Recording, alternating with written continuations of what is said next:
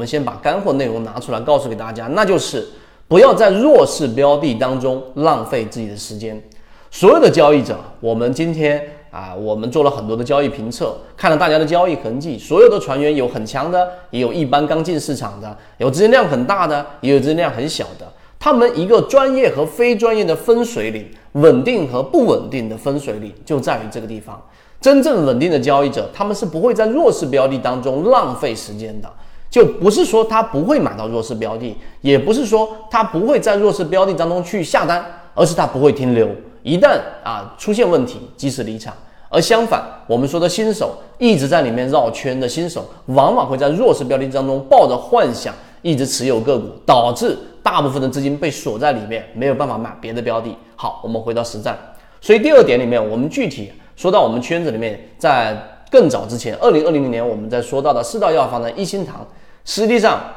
真正的交易者在四月份就能看到，它已经发生了一个明显的禅中说禅的一个背驰。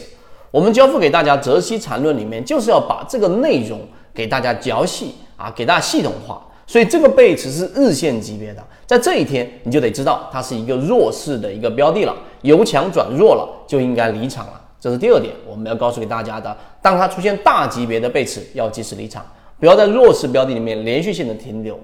所以第三点，我们告诉给大家，跟随怎么样能够一直跟着一个标的。所以我们说跟随的核心标的啊，就是最主要的一个内容，就是要去弱留强啊。那怎么样去去弱呢？刚才说的第一种方法，大级别的背驰；第二种方法就是我们说的黄金分割和百分之五十的位置。这个标的里面呢，我们就要给大家提到啊，有一些标的它一旦出现一波上涨，我举个例子啊，我们不推荐股票，也不指导买卖。这些标的呢，都是在我们的鱼池当中出现过的良品铺子，它同样也出现过了一波上涨，但这一波上涨触及到前面那一笔下来的百分之五十之后，第二个交易日啊，第二个交易日它立即是一个小阳线被包含于前面一根 K 线，于是持续性的都是在小级别上形成一个中枢，再也没有出现过百分之五十的突破，也没有出现过一脚踹开，这是第二种弱势特征。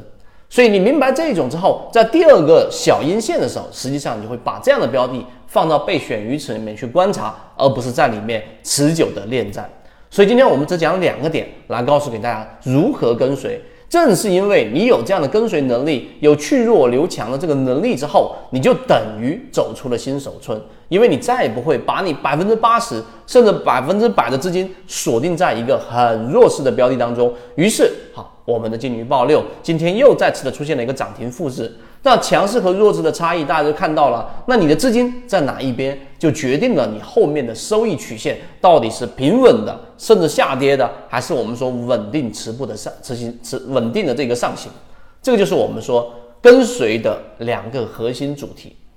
那当然中间还会涉及到很多的交易模型和交易者。好，今天讲的内容就这么多，希望对你来说有所帮助，和你一起终身进化。